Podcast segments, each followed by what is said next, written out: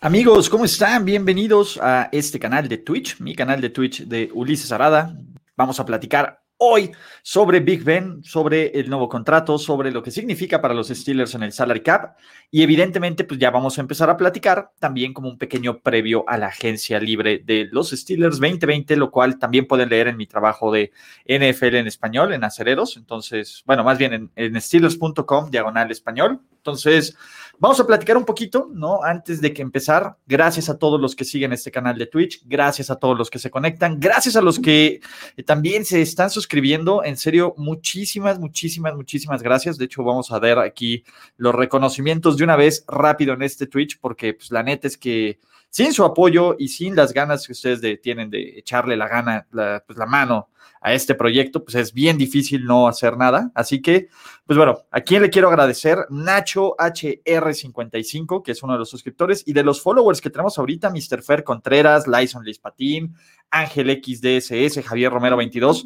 Gracias, muchachos. Entonces, ahora sí, y sin más que moverle, vamos a platicar sobre, pues ahora sí, ¿no? Sobre el contrato de, Benito, sobre los Steelers y qué es lo que conlleva. Entonces, número uno, pues bueno, ¿cuál es el contrato? ¿Cuál, este, cómo se llama? ¿Cuál es el contrato?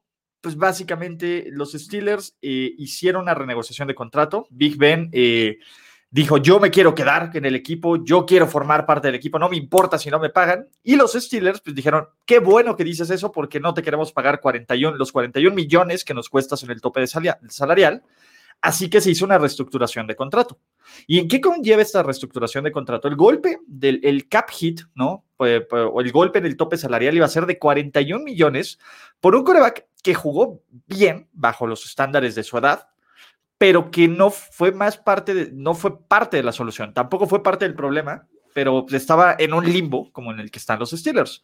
Big Ben regresa un año más porque pues, se siente bien, le gusta el equipo, se siente luchón, se siente empoderado y está bien, ¿no? E, evita que los Steelers tengan que conseguir un coreback del futuro ahorita, que ese es un problema, pero, pues bueno, también la bronca que van a tener los, los Steelers es que hay una enorme cantidad de talento que necesitan retener y una enorme cantidad de necesidades como equipo y una división perrísima en donde por lo menos los Ravens se ven igual de bien, los Browns van a mejorar porque este equipo también tiene dinero para aventar y a, echar para arriba. Y que Cincinnati también va a mejorar. Y ojo, Cincinnati les ganó sin Joe Burrow, ¿no? Pero bueno, no empecemos de pesimistas con los Steelers. Luego me van a decir que soy un hater y que muerdo la mano que me da de comer. Pero, pues bueno, platiquemos primero del contrato de Rotlisberger. ¿Qué pasó? Básicamente, la reestructuración lo que hizo fue de salario per se ganar el mínimo para un veterano, un milloncito tener en bonos hasta 16 millones de dólares en bonos. Y lo que hicieron los Steelers es que su contrato es hasta 2025, 2024. Es un contrato por cuatro años, pero que puede romperse o que puede cancelarse en el primer año. ¿Qué hace? Al hacerlo así, al hacerlo a los cinco años, lo que hace es que este bono, este bono del contrato de Big Ben, se va a extender, se va a dividir por cinco se va a dividir entre cinco y cada año del tope salarial le va a pegar a él. Entonces, en lugar de que fuera toda esta enorme cantidad de dinero, el número de cap, permítanme, perdón, ah, el número de cap para los Steelers, ¿no? Va a ser de 18 millones, con el salario, con los bonos, con todo, lo cual es bastante manejable, ¿no? Los Steelers ahora pasaron en este preciso momento, de acuerdo con nuestros amigos y nuestros muchachos de Over the Cap, en este preciso momento los Steelers tienen un salary cap de 5 millones abajo. O sea, Pittsburgh ya en este momento no tiene problemas de tope salarial, en este preciso momento, ¿no? 3.6 millones abajo del tope salarial. Evidentemente, poco a poco van a estar eh, ¿cómo se llama? Van a estar eh, haciendo algunos movimientos y otros ajustes, porque aquí viene el problema. Ok, Big Ben ya está aquí, ya tienes a tu coreback. ¿Cuál es el problema? Feliz Thanksgiving, Johan Portmancy. Este, vientos, le vas a meter cumpleaños, Thanksgiving, todas estas fechas, Kwanzaa, Hanukkah. Vamos a darle, ¿no? Ahora, a mí personalmente me parece que es la decisión correcta. Pittsburgh tiene una enorme cantidad de problemas y tiene una enorme cantidad de problemas en un roster que envejeció y que fuera de una gran defensiva en piezas clave, pues todo el mundo se empieza a ir y van a tener que pagarle a más jugadores, ¿no? Porque viene una camada de agentes libres brutales para el siguiente año. Entonces, si Pittsburgh quiere mantenerse medianamente competitivo, porque esa es la palabra y para eso lo hacen, quieren mantenerse medianamente competitivo, tenían que encontrar la forma, uno, de que Big Ben fuera el coreback, porque ya sabemos cómo va a terminar el experimento Mason Rudolph, no es mala onda. Y la segunda es, no le podían pagar lo que le pagaban a Rotlisberger, ¿no? De esa forma. Evidentemente, yo soy pro de que le paguen a los jugadores, pero cuando le han pagado tanto dinero a alguien como Ben Rotlisberger, ¿no? Porque esa es la verdad, a ver, a Ben Rotlisberger no creo que sea malo, ¿no? O no creo que sea lo incorrecto decirle, oye, pues hazte un descuento familiar, ¿no? O hazte un descuento de, amigos de, de, los Steelers, que creo que por ahí va. A mí no me parece que eso sea malo. Sin embargo, pues bueno, eh, esa es la parte de la, de la ecuación que a mí me parece que es lo correcto, ¿no? Eh, y le ayuda al equipo y mantiene todas las situaciones. Ahora, ahora, ahora, ahora, ahora. Esa es una cosa. La segunda cosa, y la segunda cosa que es el problema, y es lo que vamos a hablar. Con estos 3 millones abajo del tope salarial, eh, ¿qué tenemos que hacer? Y ahorita voy con sus preguntas, que los estoy leyendo. ¿Cuáles son los problemas o los principales problemas de los Steelers con esos 3 millones? Pues bueno, vamos a ver quiénes son los agentes libres potenciales de los Steelers, ¿no? Y pues bueno, Bob Dupree, que el año pasado recibió la etiqueta de jugador franquicia y que si el equipo se la quisiera volver a poner, en vez de ser 15 millones, serían 19 millones. No va a pasar, no va a pasar. Bot Dupree va a pegar el mercado. Y me parece que Bot Dupree eh, es alguien que simplemente se notó su ausencia en la defensiva. Desde que se lesionó, desde que, desde que cayó, la defensa no volvió a jugar tan brutalmente dominante. No es que jugara mal, pero sí era un complemento importantísimo a lo que se hacía con TJ Watt, a lo que se hacía con Cam Hayward, a lo que se hacía con otra cantidad de talentos, ¿no? De ahí, Avery Williamson, que vino como bateador emergente de los Jets a mitad de temporada, que también el tema es, se ve complicado que regrese, ¿no? ¿Por qué? Porque no hay dinero. Alejandro Villanueva, Alejandro Villanueva, tackle izquierdo, 33 años, viene de una temporada, este, malona, ¿no? O sea, no jugó bien Alejandro Villanueva, no, no fue efectivo, eh, fue parte, de hecho, la línea ofensiva en general no jugó bien. Y el problema es que vamos a ver si Villanueva tiene un contrato team friendly o un contrato pues, que quiera su valor de mercado, ¿no? O si alguien más, ojo, porque la verdad es que el mercado en la agencia libre de tackles ofensivos está tan limitado que Alejandro Villanueva puede ser sobrepagado en otros lados y mejor que le sobrepague otro equipo a que le sobrepaguen los Steelers, ¿no? Matt Feller también, él, de hecho, es de mis jugadores favoritos, por lo menos de los Steelers, que me gustaría verlos que renovaran, ¿no? Me parece que dentro de la línea ofensiva él fue de lo más constante. Es un jugador versátil que apenas está obteniendo su, su oportunidad. Desafortunadamente, pues es agente libre también y le van a pagar. Mike Hilton, Tyson Alualu, Zach Banner, Juju Smith Schuster, eh, Chris Wormley, que trajeron también vía Ravens, Cam Sutton, James Conner, ¿no? Eso más aparte, los agentes libres con restricciones. Ya contrataron al centro que es JC Hasenauer, que probablemente luce como titular.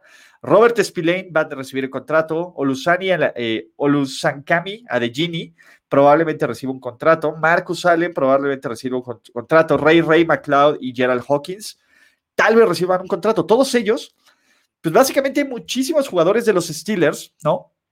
Que necesitan un, nuevo contrato y a mí me parece que la prioridad, la prioridad debería estar en la línea ofensiva. En la línea ofensiva, olvídense de Juju, desafortunadamente, olvídense de Conner, olvídense de Bob Dupree, olvídense de Avery Williamson, olvídense de Cam Sutton, olvídense de Mike Hilton, o a lo mejor alguno de los dos obtienen o a Cam Sutton o a Mike Hilton, me sentiría tranquilo, porque cualquiera de los, creo que Mike Hilton es muchísimo mejor slot, slot cornerback, pero Cam Sutton es un muy buen suplente, ¿no? Entonces, pero olvidémonos, olvidémonos por cualquier momento de, de estos playmakers. La línea ofensiva, la línea ofensiva es, este, es complicada. Y sin línea ofensiva no vas a llegar a ningún lado, ¿no? En este preciso momento, pues bueno, Villanueva está fuera. Pouncey ya se retiró, ¿no? Este, Filler podría salir. Banner, que estuvo en la rotación, podría salir. ¿Qué te queda? No mucho, ¿no? Y, ese es el problema. Chukwumo Corafor, que de nuevo, de ser un pick, un prospecto de pick, todavía no se ha convertido en este jugador titular y en este indiscutible. ¿Quién más te queda? Pues bueno, David de Castro, que sigue siendo el mejor de calle jugador de esta línea ofensiva, y se acabó lo que era una fortaleza hace dos, tres años, ahora es un tema para preocuparte. Y si Big Ben lanzaba pasecitos cortos por su vida toda la temporada anterior, este año va a ser exactamente igual, sobre todo porque si no puedes eh, establecer el juego terrestre, si no puedes eh, ser constante a, esto, a, la ofensiva y no ser predecible, pues se la van a aprender, se lo aprendieron los Browns, se lo aprendieron los Bengals, se lo aprendieron los, el Washington Football Team, se lo aprendieron muchísimos equipos, ¿no? Y me parece que lo que tenemos que empezar son con expectativas reales de este equipo. ¿Cuáles son las expectativas reales de los Pittsburgh Steelers? Ahí les va. Las expectativas reales de los Pittsburgh Steelers es quedar con récord tablas. 8-8, 9, 10 ganados de 17 partidos. Exagerando, 10 sería una temporada brutalmente ganadora. A mí me parece, a mí me parece que los Steelers están en modo reconstrucción y va a ser una temporada difícil, por lo menos como, como pinta, ¿no? Falta ver qué hacen con estos millones. Obviamente el equipo, y acaba de reportar Phil Yates, que hay un pequeño rollover de salary cap, entonces agréguenle otros 5 millones que le van a tocar a los Steelers de, de cap del año pasado, que no se lograron por incentivos, etcétera. Entonces, agréguenle esos 5 milloncitos extras, te quedan 8 millones. Es difícil, es difícil antes de cerrar, vamos a leer algunas de este, ¿cómo se llama? Algunas de, sus comentarios, muchachos. ¿Cómo estoy? De lujo, todo de lujo, Pablo Boy. Gracias, ¿no? ¿Qué tranza, mi homie? ¿Qué tranza, no? ¿Fue la decisión correcta? Dice Aldo Hater Rams, este, Hates Rams. Yo creo que sí, Aldo. Yo creo que eh, es la decisión correcta. No puedes lidiar con tantas fugas porque es, un equipo que se está llenando de fugas. Imagínate que tienes una enorme cantidad de goteros, ¿no? O que el barco tiene enormes fugas, fugas. Tienes que tapar la más grande, y la más grande era la posición de coreback y la más grande era la posición del cap. Entonces, para mi punto de vista, sí fue una decisión correcta, ¿no?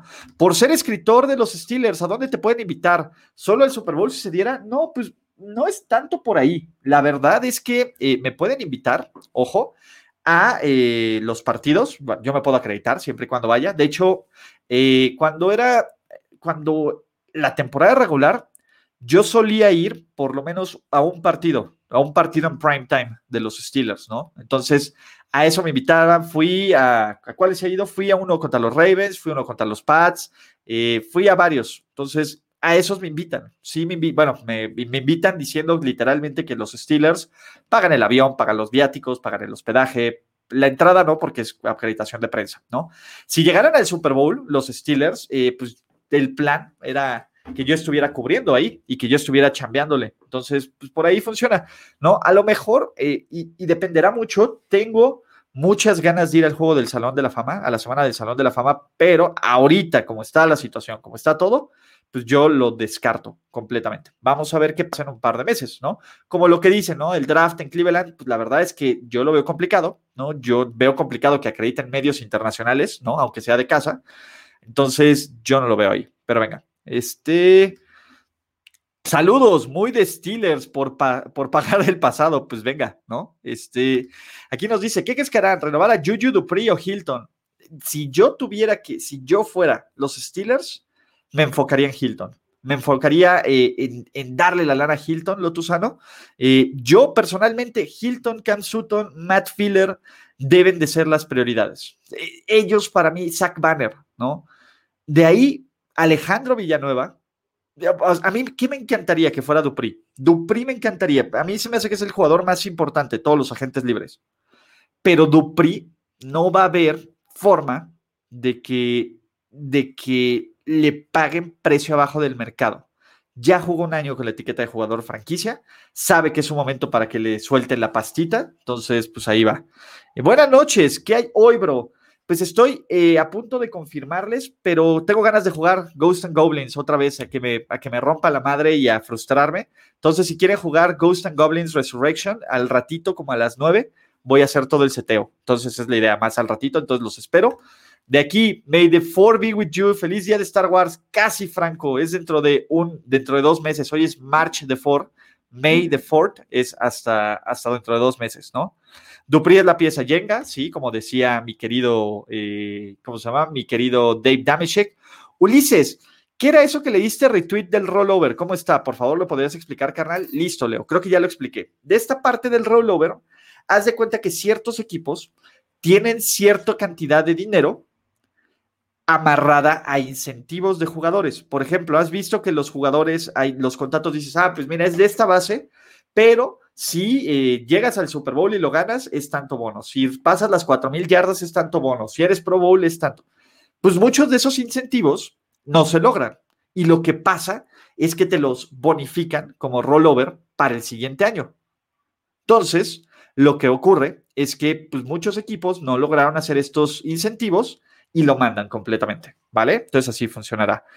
Villanueva acabará en Chargers o Colts, pues sí, bueno, que le apague, ¿no? Eh, y está bien. al final también Villanueva fue, fue una gran adquisición para los Steelers, una, una joya que descubrieron, porque esa es la verdad, era un jugador que nadie daba un peso, que, que entró pues de rotación, de rotación, de rotación, y se volvió un tipo, se volvió un tipo indispensable para este equipo, hasta que el resto de la línea, incluyendo con él, dio el bajón. ¿vale? Este, a Juju lo van a firmar de nuevo como coreógrafo de las cheerleaders. Spoiler alert, Canito 53, los Steelers no tienen cheerleaders, pero pues estaría bien, el primer grupo de animación mixto, ¿no? Ulises, lo resubirás a YouTube, sí, Nacho. Esto también va para YouTube, entonces, para todos los que aún no se suscriben al YouTube, es, les voy a dejar el link por aquí, déjenme, y les comparto el link del canal de YouTube para que también se suscriban. No, gracias en serio a todos los que siguen en esta parte, pues este proyecto individual, ¿no? Me da mucho gusto, me da muchísimo gusto ver su, respuesta y que estén aquí comentando y que estemos platicando de NFL, de la vida y de otras cosas. Así que, pues venga, ¿no? Ahora, ¿en qué lugar crees que queden los Steelers de su conferencia? De la conferencia, no sé. A mí me parece, en este preciso momento, viéndolo frío y viendo cómo están los Browns y los Ravens, ellos son el tercer equipo de la división. Y quién sabe cómo se armen los, este, los Bengals. El tema de los Bengals es que su head coach, sinceramente, se me hace alguien que no está calificado para, para el trabajo, ¿no? Y que es de esta parte del nuevo libro de, de, Sean McVay, que no creo que funcione muy bien, pero tienen el coreback, ¿no? Joe Burrow me cayó la boca y Joe Burrow me demostró que es parte del, del Big Cheese y del Big Deal, pero este, a mí me parece ahorita Pittsburgh, eh, si todo sale bien, segundo lugar de la división. Si todo sale mal, tercero o cuarto lugar de la división. Así que, pues venga. Eh, Veremos la primera temporada perdedora de Tomlin y de Benito. Uy, no lo sé, no lo sé. Hay que ver el calendario, hay que ver qué pueden mantener este equipo, ¿no? Porque esa es la verdad, ¿qué puede mantener este equipo? ¿Cuál es el problema? Como calendario de primer lugar de los Steelers, pues bueno, tienes Chiefs, tienes Titans, tienes Bills, que en este preciso momento creo que los tres equipos son mejores que los Steelers. Más tu división, que tienes a los Browns y que tienes a los Ravens y que tienes a los Bengals, que yo creo que si se van 3-3, pues es un milagro. Más el resto de las cosas que se acomoden, que ahorita para la mente no tengo el calendario de los Steelers, pero no me sorprendería ver la primera temporada. Pero ojo, no es momento para estar pesimistas, ¿no? Creo que eh, este preciso, este preciso momento es para estar pues, viendo a futuro, viendo a futuro, viendo este, pues viendo qué, qué va a salir. Entonces, este, es estar interesante, ¿no? Ah, no me gusta el panorama de los Steelers, pero venga. Carnalito, mi Alex, vientos, ¿tú cómo estás? Dice, hable más fuerte que traiga una toalla terrible. Me encanta ese nombre para el stream. Entonces, pues venga, ¿no? Hablando de Steelers, el otro día comentaste que el partido del Hall of Fame sería el que no se jugó en 2020. ¿Qué pasaría con la clase 2021? ¿No jugará Colts o Denver por Manning? Parece que no, porque pues Luis Lelo, eh, Luis Lelo, perdón, venden más los Cowboys y los, y los, este, y los Steelers. Será bien interesante si la ceremonia de inducción, si la ceremonia de inducción será de todas estas clases, de las dos clases juntas, la cual sería un, un evento eterno. Y si es así, a lo mejor sería por dos noches, lo cual sería una locura. Esa es una de las historias que, necesito saber más. ¿Cómo va a ser la ceremonia de inducción de los dos, este, ¿cómo se llama? De, de los dos, este, pues, de las dos clases del Salón de la Fama, ¿no? Si fueras general manager, ¿con qué posición iniciarías una renovación? Luis Hernández, a mí me parece que la línea ofensiva es la clave. La línea ofensiva, un buen, un coreback en el que pueda confiar, ¿no? Y línea defensiva o cornerbacks. Creo que son esas tres las posiciones claves. Receptores, corredores, eh, tight ends, linebackers, todo eso puedes obtener muy buenos jugadores siempre y cuando tus líneas sean sólidas. Por ejemplo, ve el caso de Tampa Bay. A mí me parece que Tampa Bay tiene una línea defensiva brutal, una línea ofensiva brutal y que eso fue parte de, la magia. ¿Por qué los Steelers no tienen cheerleaders? Pues digo, es parte de la historia del equipo, ¿no? Hay equipos que deciden no tener cuerpo de, animadores, los Steelers eso no. Y está bien, ¿no? Eh, los Steelers tienen sus toallas terribles y tienen otras cosas que están divertidas, ¿no? Tú me dijiste, tú lo has dicho, será el primer porristo, exactamente, ¿no?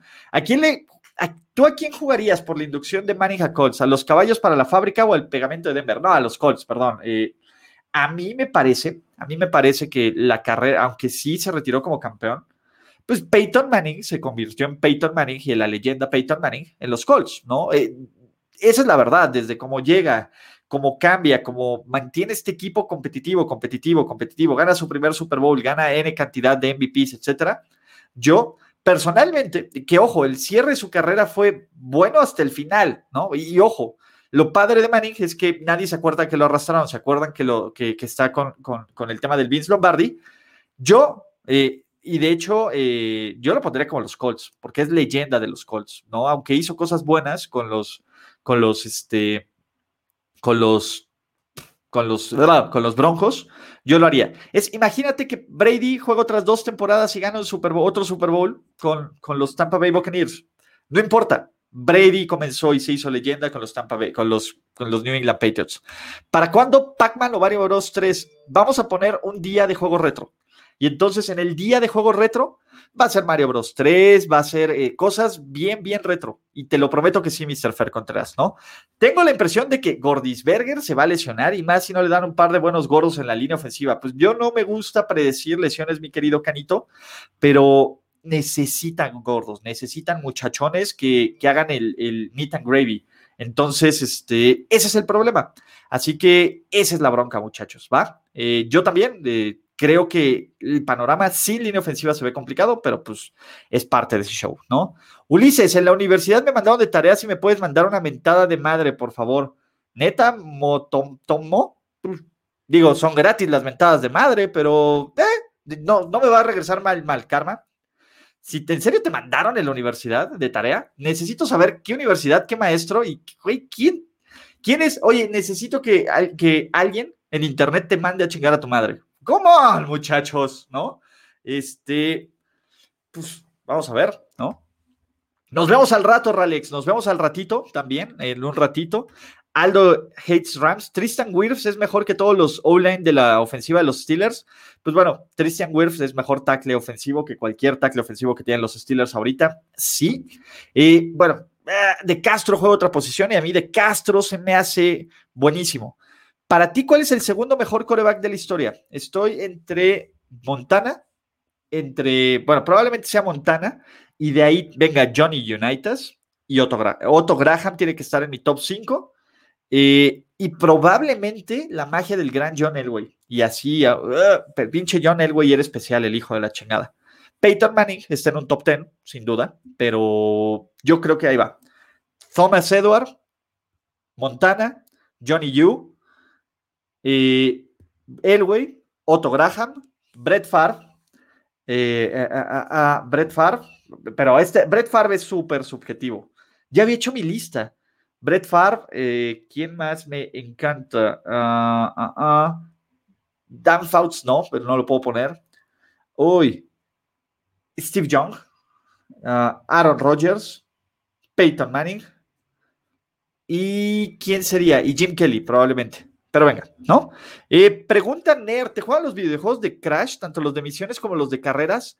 La verdad es que yo fui siempre más Team Mario. Entonces, eh, tanto de videojuegos de carreras como de misiones, consumía más las cosas de Mario. Pero dicen que están bien chidos, entonces le voy a dar una oportunidad, sobre todo que ya salieron, ¿no? Oye, ¿ya le pusieron la etiqueta negra o azul para la próxima temporada, Mr. Sempere? ¿Tú qué crees? ¿Tú qué crees? Estamos a punto de anunciarlo con pombo y platillo, pero evidentemente eh, Antonio no va a ningún lado. No importa que a mí no me tengan que pagar un centavo. Antonio no se va a ningún lado.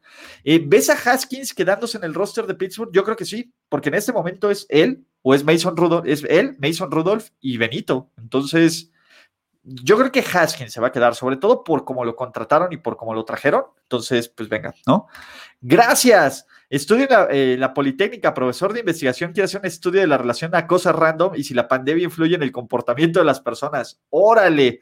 Pues si puedes, me mandas, si ese estudio, el link cuando salga, porque está bien chingón, mi querido Moto, Moto, Moto, ¿no? Moto, Moto, Moto, Moto. Sí, ahí está, ya. Entonces, pues venga, carralito. Con esto vamos a cerrar. De nuevo, gracias a todos los que vieron el directo en Twitch, ¿no? Gracias a los que van a ver en un futuro o lo van a escuchar esto en YouTube o en cualquiera de las plataformas de podcast que les gusten. Muchísimas gracias, no los merecemos. Recuerden suscribirse a mis redes de este lado, ¿no? Si quieren estar en contacto de idioteces. De hecho, tengo ganas, ya una vez, para los que les guste WandaVision, una vez que se termine y que pase el fin de semana y que pues, pase la regla de los spoilers, hacer un, un stream solo con las cosas que me gustaron, las cosas que me sacaron de onda, las cosas que entendí y las cosas que no entendí de WandaVision, que sinceramente es una chulada de serie. Y gracias a, todos por, por, apoyar este proyecto. Pero pues venga, no, sí le di su mentada, sí, sí se lo dije, ¿no? Y si no te la dije, Moto Moto, pues, con todo, con todo el menos karma que te quiera mandarte, chinga a tu madre. Así que, pues venga, Venga, muchachos, gracias y pues nos vemos. Este, invita a Andrés para ese segmento de WandaVision. Sí, es lo que voy a hacer. Le voy a decir a mi querido Andrés Ornelas y pues vamos a platicar sobre eso, ¿vale? Un abrazo y nos vemos al ratito, este, como a las 9 pm para los que quieran seguir aquí y quieran ver cómo me sigo frustrando con Ghost and Goblins Resurrection. Abrazo.